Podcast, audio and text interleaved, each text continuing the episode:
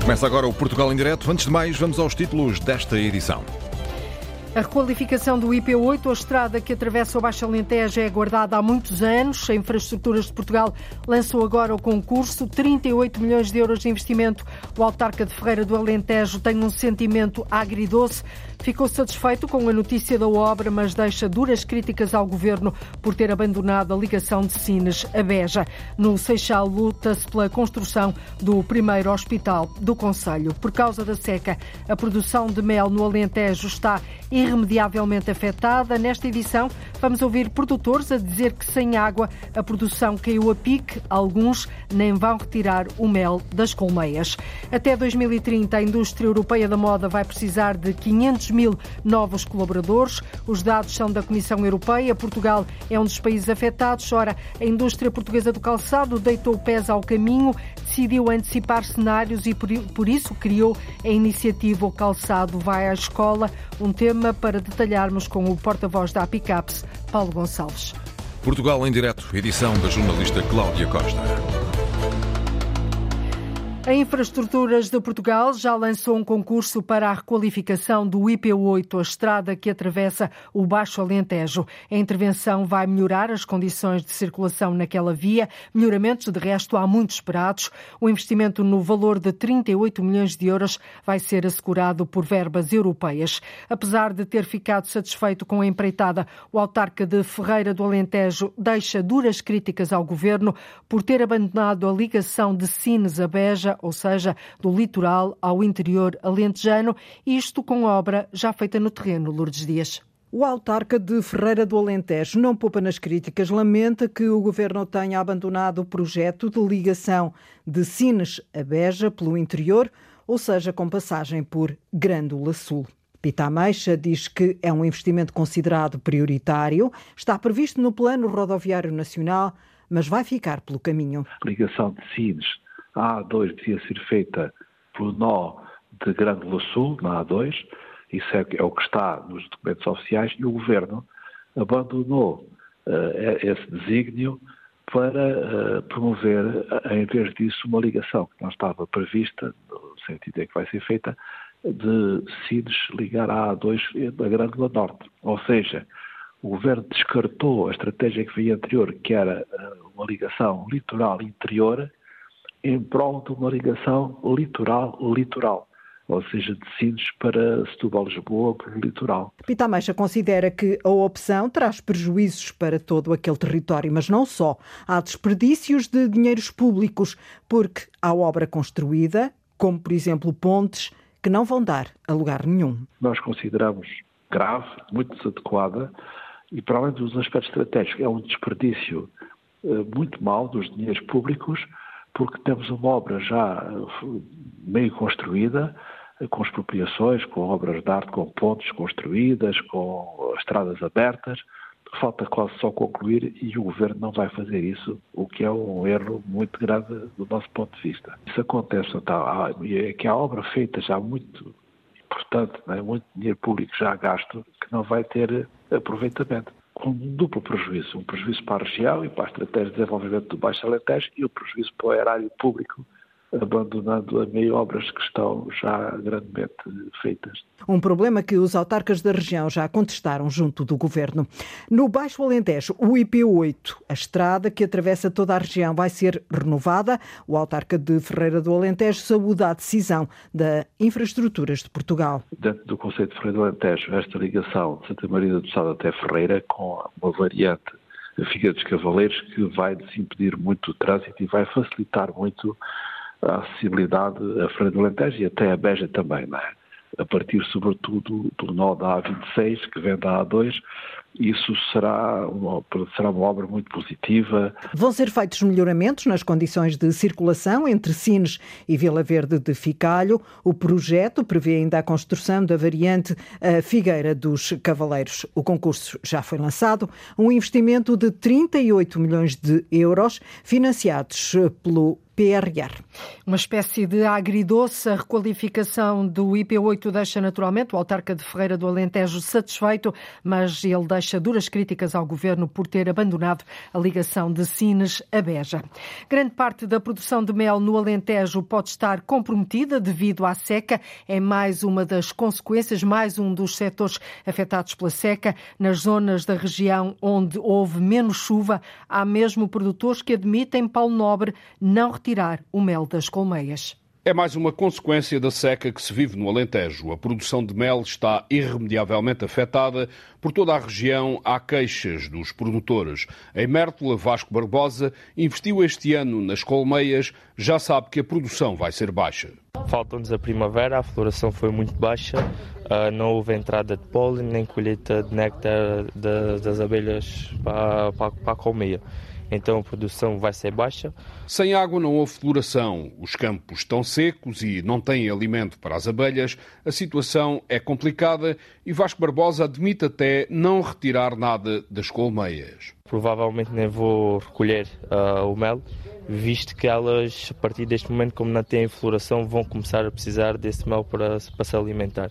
E se lhe vou retirar, vou ter que começar a alimentá-las e o alimento também está, também está caro. Alimentar as abelhas seria adicionar um custo elevado numa colmeia instalada este ano que nunca deu qualquer rendimento. Para Vasco Barbosa, mel só para o ano.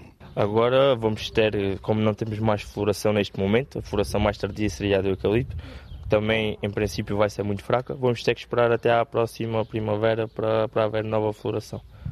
Portanto, não vamos ter mel aqui desta zona? Da, da minha parte, não. Alguns poderão ter, mas muito pouco. A seca prejudica todo o setor agrícola. No Alentejo, nem a produção de mel escapa. Sem água a cair do céu, a produção de mel cai assim a pique no Alentejo. Sem solução à vista para resolver a instabilidade numa das arribas da Serra da Rábida, a estrada de acesso às praias vai continuar encerrada durante toda a época balnear.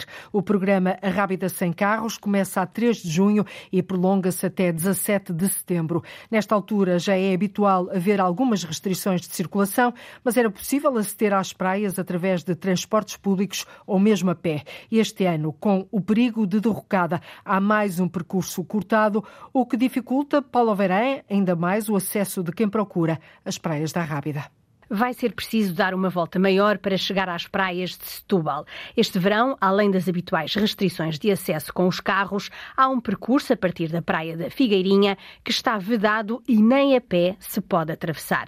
A instabilidade numa rocha de grandes dimensões, numa das encostas da serra, não permite a passagem por questões de segurança.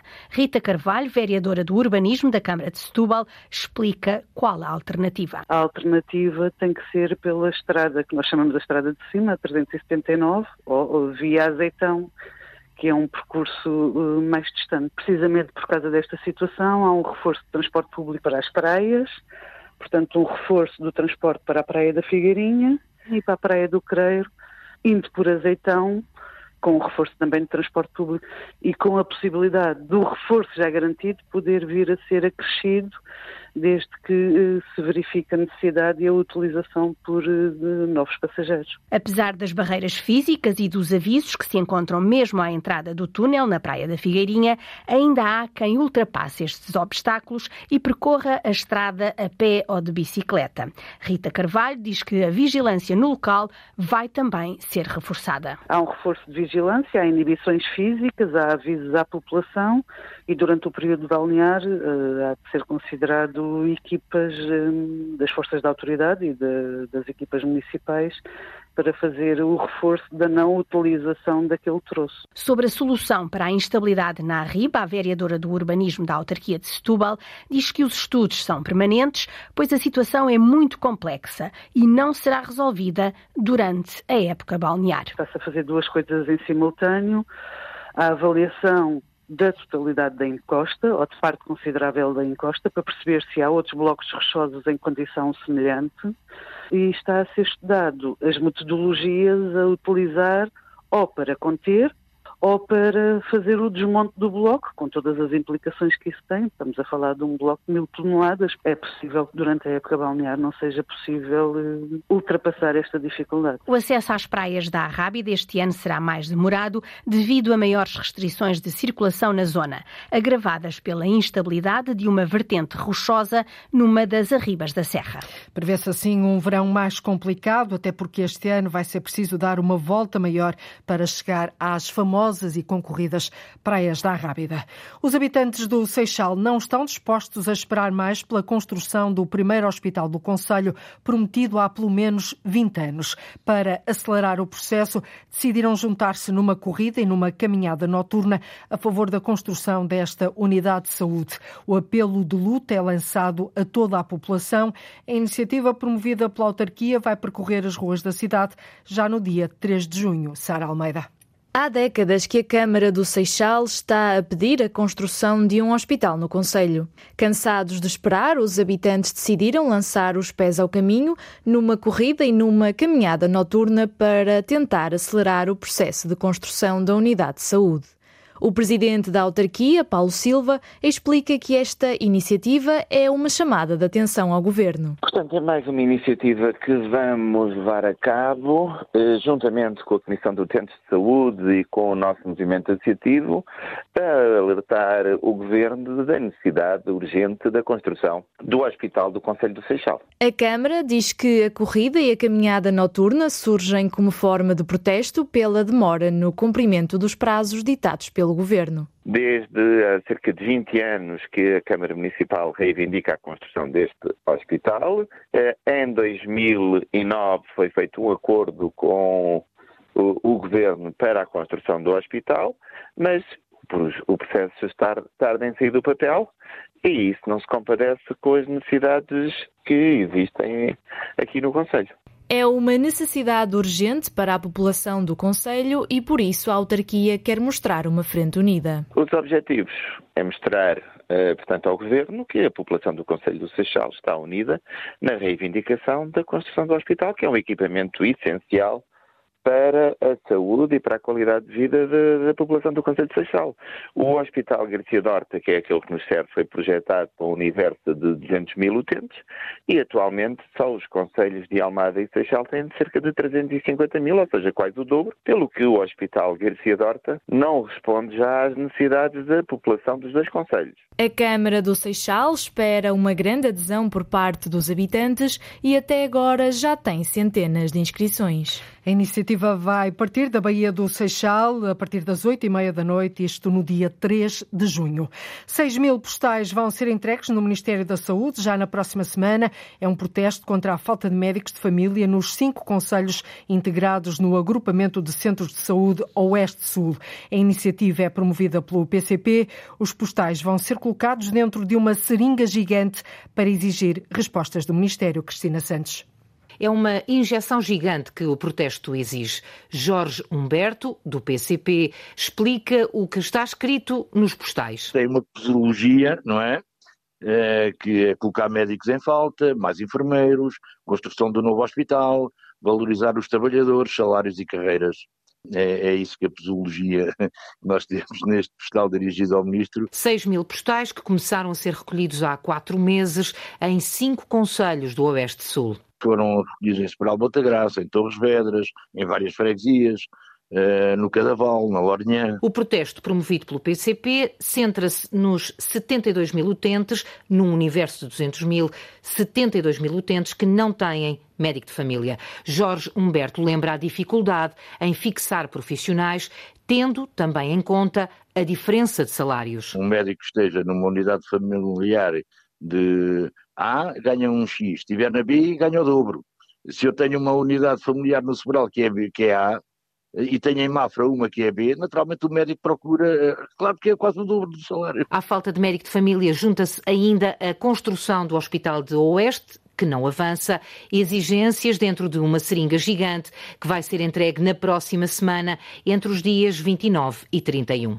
Uma maneira criativa de protestar. As listas de espera na Madeira estão a níveis próximos aos de 2015, ou seja, diminuíram. Nesta altura, há mais de 65 mil cirurgias, consultas e exames em espera, número que em 2021 era superior a 118 mil. Os dados são do relatório do Serviço Regional de Saúde, a que a Antena 1 teve acesso.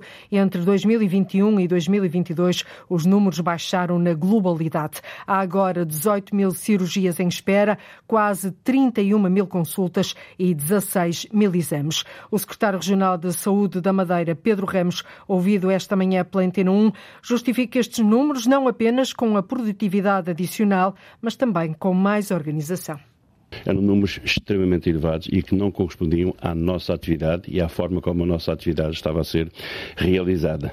A digitalização permitiu o cruzamento dos dados e permitir que exames já realizados e que estavam ainda em lista de espera na nossa instituição pudessem ser retirados porque não faziam qualquer sentido. Por outro lado, criou-se novos critérios de referenciação clínica. Por outro lado, foi um trabalho conjunto, não só da Comissão de Gestão das listas de espera, para cirurgias, para consultas, para os exames complementares de diagnóstico, foi um trabalho de colaboração com os vários serviços, com os diretores de serviços, com todos os profissionais, no sentido de detectarmos aquilo que estava mal.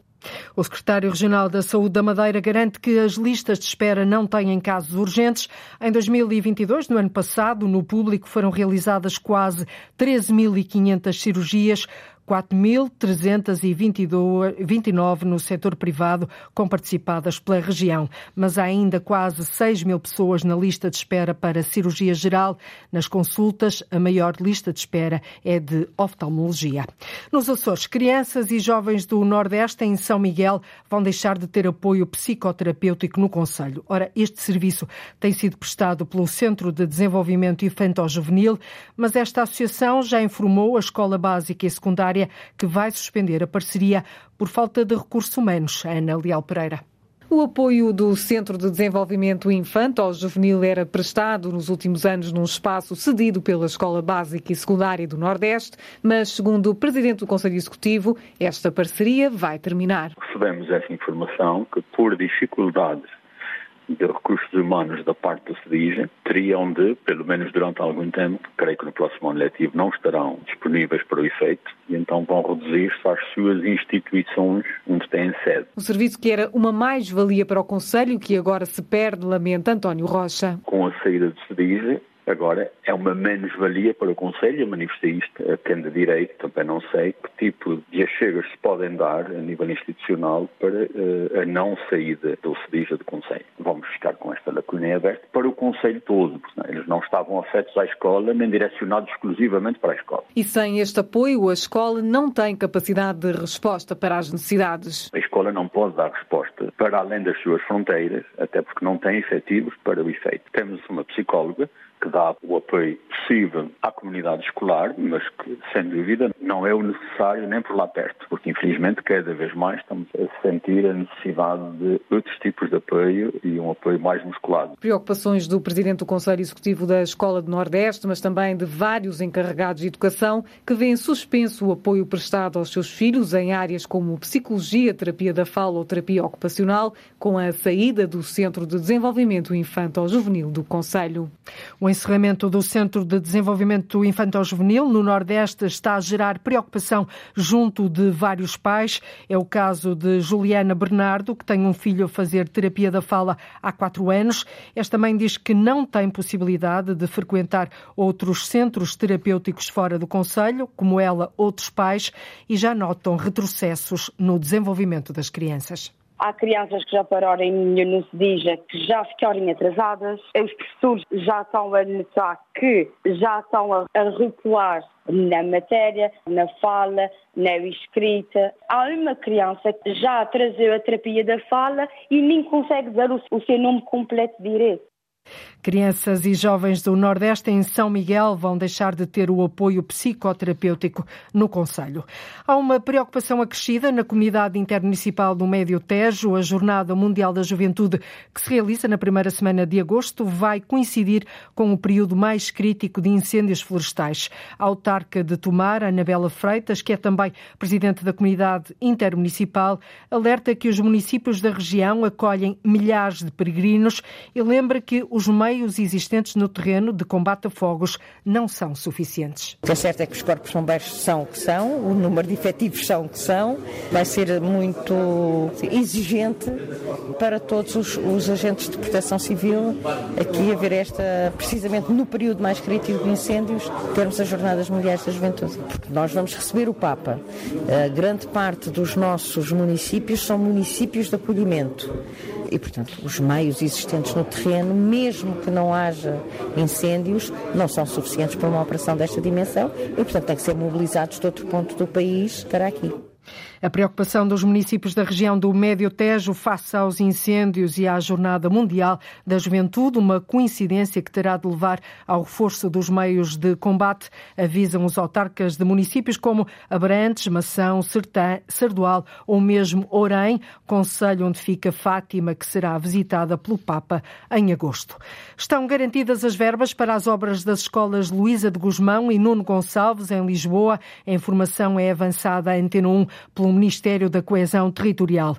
Os estabelecimentos de ensino encontram-se em muito mau estado. Segundo o Laboratório Nacional de Engenharia Civil, estão mesmo em colapso iminente, como ontem lhe demos conta aqui no Portugal em direto. Depois de ter sido aprovada por unanimidade uma recomendação na Assembleia Municipal a pedir obras urgentes, a Câmara de Lisboa condicionou os trabalhos ao financiamento do governo, isto no âmbito da transferência de competências para as autarquias. Numa resposta enviada hoje à Antena 1, o Ministério da Coesão Territorial assegura que existem fundos comunitários disponíveis para as obras. Até ao próximo dia 30 de junho, o Programa Regional de Lisboa permite que os municípios candidatem as infraestruturas escolares que integram a lista que o Governo acordou com a Associação Nacional de Municípios em julho de 2022 eh, para o financiamento integral da reconstrução, reabilitação de um conjunto de escolas em mau estado ou degradadas, transferidas para as autarquias. Assim, as escolas Luísa de Guzmão e Nuno Gonçalves integram essa lista com necessidades de intervenção prioritária. Por isso, o financiamento do projeto e da obra de reabilitação está acautelado. Era uma vez. E eu, quando estou lá no Havaí e em Sacramento, na Califórnia, eu encontrei pessoas que tinham nascido no Havaí e morreram aqui nas aldeias transmontanas. É uma de várias histórias que se encontram no sétimo Festival Literário de Bragança. Já vamos folhear esse Festival Literário de Bragança. Uma da tarde, 37 minutos em Portugal continental e na Madeira, menos uma hora nos Açores. De pequeno é que se torce o pepino, já diz o ditado popular. Por isso, a APICAPS, a Associação Portuguesa dos Industriais de Calçado, criou uma iniciativa que se chama O Calçado Vai à Escola. Até 2030, a indústria europeia da moda vai precisar de 500 mil novos colaboradores. Os dados são da Comissão Europeia e afeta países como Espanha, França, Itália e Portugal. Ora, consciente desta realidade, a indústria portuguesa do calçado decidiu antecipar cenários e está a empreender um roteiro do conhecimento pelas escolas. É nosso convidado Paulo Gonçalves, porta-voz da APICAPS. Muito boa tarde, Paulo. Bem-vindo. Que roteiro do conhecimento é este? Olá, boa tarde. Um, bem, é um roteiro. Hum, nós temos um, a percepção exata de que a indústria está a mudar um, e à medida que o setor vai evoluindo para outros segmentos de maior valor acrescentado, naturalmente também aumenta a necessidade de novas qualificações, uh, de, de, profissionais cada vez uh, mais competentes, com cada vez mais qualificados e nesse pressuposto e percebendo que de facto até 2030, segundo os dados da Comissão Europeia, meio milhão de pessoas serão necessárias para trabalhar na indústria da moda na Europa, resolvemos uh, entrar em contacto com as autarquias das zonas de forte concentração da indústria de calçado. Por exemplo? Estou a falar uh, Felgueiras, Guimarães, São João da Madeira, Oliveira das Meias Sobretudo um, no Norte. No Norte, fundamentalmente. A indústria está assentada, mais de 95% da indústria está concentrada no Norte. Eh, e, nesse sentido, identificamos 86 escolas, primeiro, segundo e terceiro ciclo, e vamos passar a desenvolver um conjunto de iniciativas em ambiente escolar que permita, naturalmente, apresentar a indústria de calçado como uma oportunidade de emprego, de carreira, uma oportunidade de futuro, diria Portanto, assim. É? A ideia é preparar as novas gerações e atrair talento. E, ao mesmo tempo, também, Paulo Gonçalves, um, desmistificar um pouco o conceito de trabalhar numa, numa, na indústria do calçado. Costuma-se dizer que o chão de fábrica é duro. Já não é tanto assim? Bem, eu começava por dizer que este, eu diria que este problema é, é transversal a praticamente é todos os setores da economia portuguesa e hoje é habitual, uh, somos para o setor da agricultura, ou do turismo, ou do comércio, um, se refiram sempre uh, uh, os mesmos problemas, os mesmos estrangulamentos. Nós entendemos que era a altura de agir, não no, no imediato. Este programa, aliás, terá, este roteiro terá uma duração de três anos, mas é no sentido de sensibilizarmos, no fundo, os jovens para uma, uma nova realidade que eles eventualmente não Mas se calhar é mais fácil atrair pessoas eh, para, para o setor do turismo, por exemplo, do que para o setor do calçado, é possível, por é causa possível, dos estereótipos é que existem. Isso, é? isso. Eu diria, uh, uh, vá lá, nós com estas iniciativas queremos, em primeiro lugar, atrair de facto uma nova geração de talento, mas queremos também divulgar o potencial da indústria de calçado, queremos valorizar o território e as atividades locais, queremos potenciar uh, a indústria local. E por isso temos que, ir às escolas, temos, que ir às escolas, temos que ir às escolas fazer esta pedagogia, uh, procurar combater alguns do, dos estigmas que estão associados aos setores de cariz e industrial. Diferente disso, é o trabalho de casa que nós próprios também temos que fazer. Isto é, nós temos que tornar as empresas mais atrativas, mais amigas uh, dos, dos, dos, trabalhadores, diria assim. O ambiente tem que ser mais amigável. Uh, vamos ter que mexer, em, seguramente. Em que sentido? Por exemplo, vamos, alguns dos equipamentos que hoje são habituais eh, no fabrico do calçado estão a ser alterados no sentido de que sejam cada vez mais, eh, mais cómodos, sejam cada, quase que diria assim, mais high-tech, no sentido de podermos exatamente captar esta nova geração de talento. Menos é, duro, menos duro trabalhar numa fábrica de calçado. E que as, e que as operações forma. não sejam tão repetitivas. Exato. A título de exemplo, um trabalho mais criativo e não tão repetitivo. Nós estamos a fazer o maior investimento que alguma vez o setor fez na área da bioeconomia e na área da digitalização. Estamos a falar, num espaço de três anos, 140 milhões de euros que estamos a investir no óbrigo PRR, uhum. mas estamos a desenvolver uma nova geração de produtos, por um lado, digo que precisamos de pessoas cada vez mais qualificadas, cada vez mais competentes, ou com competências diversificadas, melhor dizendo, mas estamos a investir no, desenvolvimento de raiz de um conjunto de novos equipamentos. Uhum. Hoje, quando chegar... No, daqui a 3, 4 anos, quando chegar a uma empresa industrial, uh, os equipamentos que vamos encontrar são muito idênticos àqueles que, que, que, uh, que, já conhecem do dia a dia, dos, dos, dos videojogos ou da, da, das Lá, das, das, novas tecnologias. É esse, é Portanto, vai propósito. ser um ambiente familiar. Este projeto, o Calçado Vai à Escola, uh, numa primeira fase, as iniciativas dirigem-se a alunos do primeiro ciclo, creio que já em junho, e a partir de setembro serão abordados ainda os alunos do segundo e terceiro ciclos. É isso mesmo. E, aliás, as tarefas são, são as iniciativas que vamos promover, que naturalmente, é são diferentes. dizer Não, por, exemplo, por exemplo, no primeiro ciclo, começa já no dia uh, 6, 6 de junho, uh, nós temos um puzzle que vamos convidar os alunos uh, a construírem, a montarem, um, e ao, à medida que vão, vão elaborando esse puzzle, teremos uma conversa com, com, com os alunos, no sentido de lhes apresentarmos aquilo que é a indústria de calçado. Para os professores do ensino primário, preparamos também material pedagógico complementar por exemplo, na, estudo, na, disciplina de estudo meio, no terceiro e no quarto ano, fala-se abundantemente de, de setores uh, empresariais, setores industriais. Nós gostaríamos que se falasse mais do setor do calçado, naturalmente, que outros, uh, que outros setores de atividade. também aqui os programas escolares, não é? Estamos Quem a sabe? negociar, estamos uh, em colaborar exatamente com as autarquias, no sentido Nesse em sentido. que tenhamos nos planos um, municipais de educação algumas atividades relacionadas com o setor. Mas depois, quando formos para o segundo e terceiro ciclo, a realidade é diferente. Quinto e sexto um, ano, sétimo, oitavo e nono, certo? Eh, já, a realidade é diferente. Estamos, eh, vamos preparar, por exemplo, eh, tudo tem a ver com a realidade virtual, a inteligência artificial. Vamos utilizar as tecnologias que já conhecem muitos deles dos conhecem, videojogos. É? Eu diria assim, num dos casos, nós vamos promover uma espécie de uma visita a uma fábrica encantada através dos óculos de realidade aumentada, uhum. vão entrar no, na fábrica do futuro e vão perceber exatamente a dinâmica uh, que está a ser implementada nas empresas. E, efetivamente e vão perceber está. que a fábrica que estão a ver através desses óculos de realidade virtual é muito diferente das fábricas que os pais conheceram ou conhecem, não é? É esse o objetivo, é esse o objetivo, mas naturalmente, volto a dizer, eh, nós também temos muito trabalho de casa para fazer, mas vamos uhum. fazer também ações de rua. E estão a eh, fazer também por parte das empresas, esse trabalho também está nós, a ser feito? Não Insisto, nós estamos a fazer, nós temos a, fa a, fazer o maior investimento que alguma vez este setor fez. E, portanto, se nós queremos ser competitivos, se, como o nosso plano estratégico que apresentamos ainda recentemente, apresenta a nossa visão de sermos uma, a, a grande referência internacional até 2030, nós temos que arrepiar caminho. Um, e a lógica de intervenção do, do setor do calçado foi sempre esta.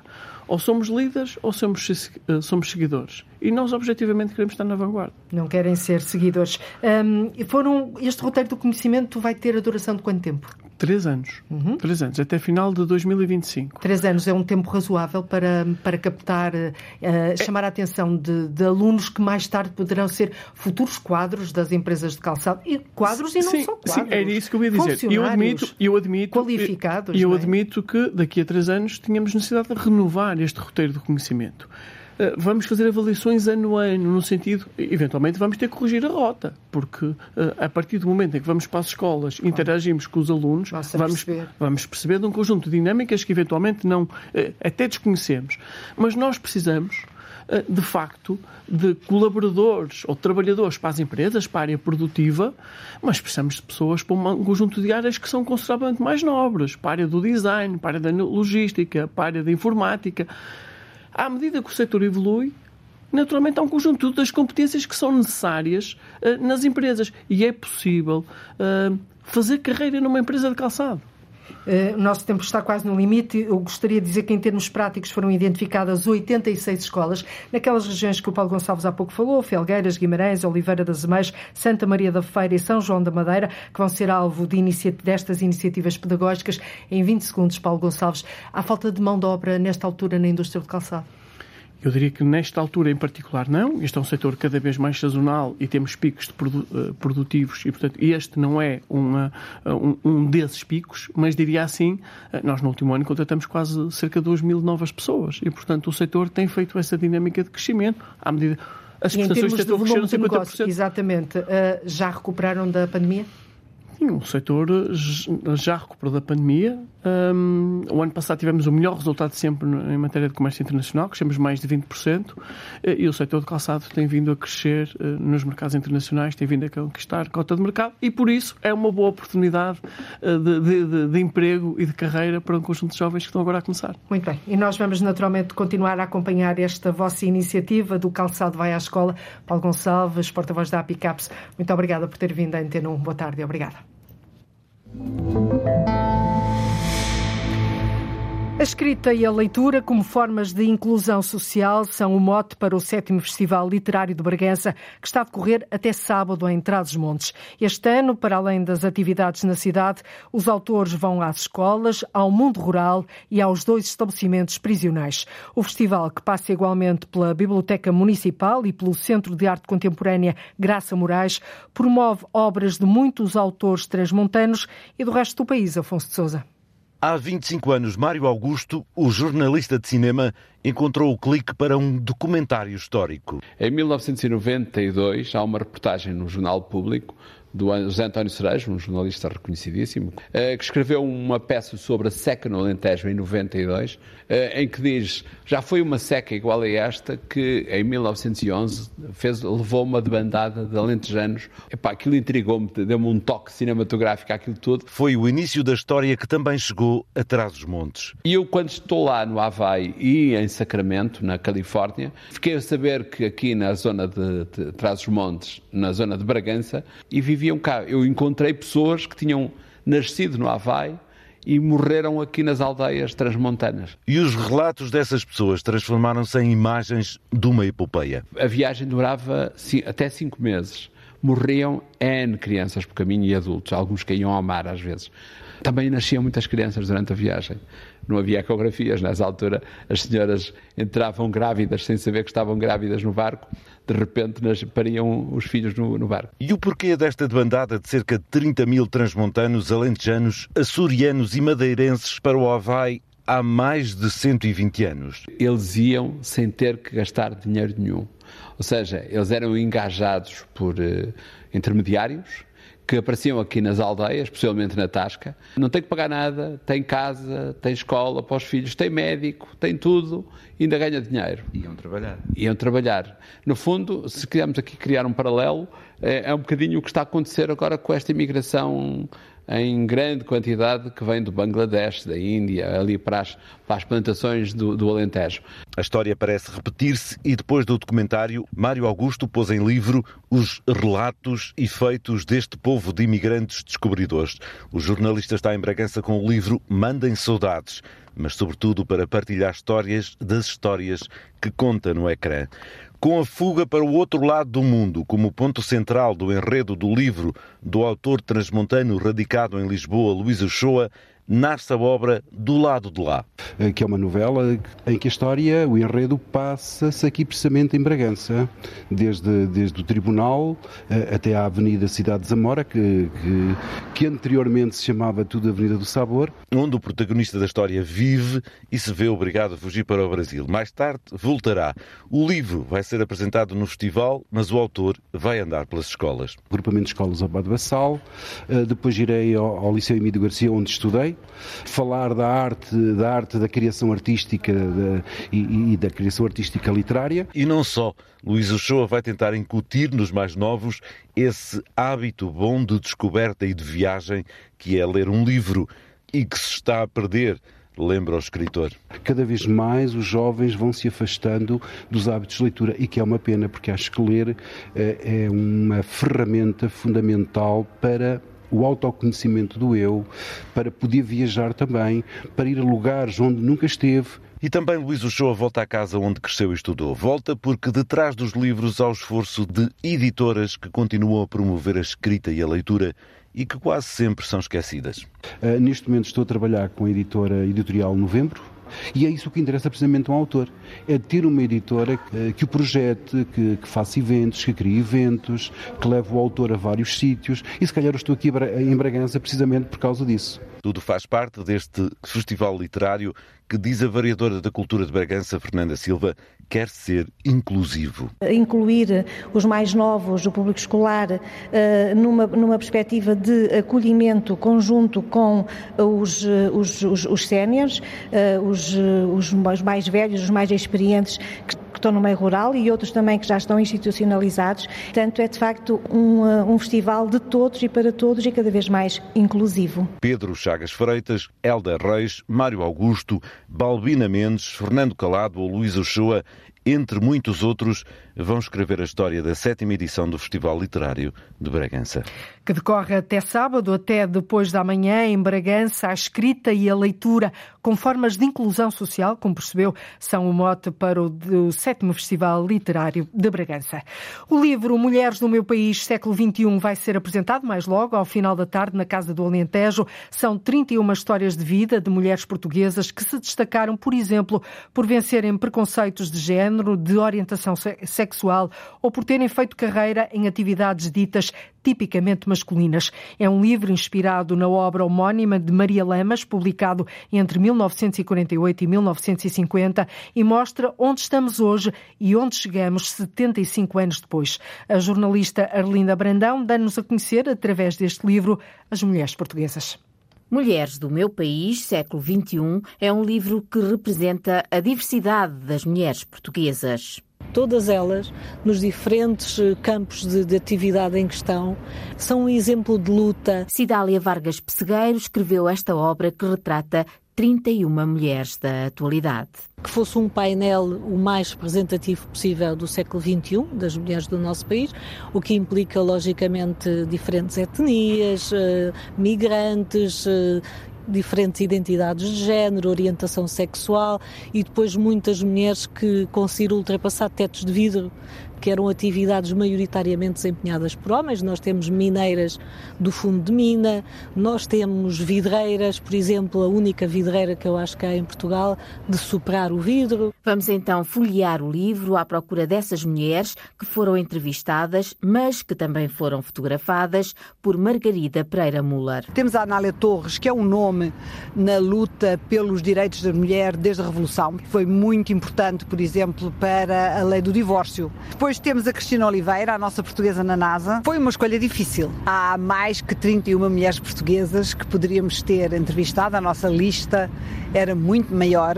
Tentámos realçar as mulheres neste mundo onde são os homens são realçados. Neste livro dá-se voz às mulheres. A custódia Casa Nova, que ela é política, é presidente de junta, que na política são muito poucas as mulheres que são presidentes de junta. Temos a Judite Canha Fernandes, que já ganhou vários variedíssimos prémios a nível de literatura. A Júlia Pereira, foi a primeira pessoa trans a dirigir um partido político. A Leonor Amaral é capitã da Seleção Nacional de Rugby. Há algumas já conhecidas, mas a maioria são, são nomes que ao grande público não dizem ainda muito. A Olga Mariano, uma cigana eh, muito orgulhosa da sua raça cigana. A Raquel Carvalho, que é uma empresária agrícola na zona do, do Sado. A Ruta Neves, que é a segundo comandante dos Bombeiros Voluntários de Santo Tirso. A Sandra Tavares, uma inóloga, foi escolhida pelo Financial Times como uma das melhores inólogas do mundo. E depois a professora Teresa Pizarro Beleza, que ela é responsável em Portugal pela construção jurídica das relações sociais de género, e este é o nosso painel bem representado de mulheres. Existe ainda um tributo à obra de Maria Lamas. Pegou num gravador e foi percorrer Portugal inteiro falando com mulheres e retratando as mulheres. Foi há 75 anos e este livro inspira-se nessa obra emblemática. Realmente, nestes últimos 75 anos, muito se alcançou, mas há sempre um mas, mas ainda não chegámos a essa igualdade plena. É nesse sentido que nós achamos que este livro é tão importante. As mulheres têm de se unir, têm de uh, elevar a sua voz e quanto mais o fizerem unidas, mais essa voz é forte. Mulheres do meu país, século XXI e que mulheres. O livro é apresentado às seis e meia da tarde, desta tarde, na Casa do Alentejo, em Lisboa. E é tudo por hoje. Já seguirá tempo de antena aqui na Rádio Pública. Nós voltamos amanhã a ligar o território de uma ponta à outra. Contamos com a sua escuta, naturalmente. Logo a seguir às notícias da uma da tarde. Até lá, fique bem. Foi o Portugal em Direto numa edição da jornalista Cláudia Costa.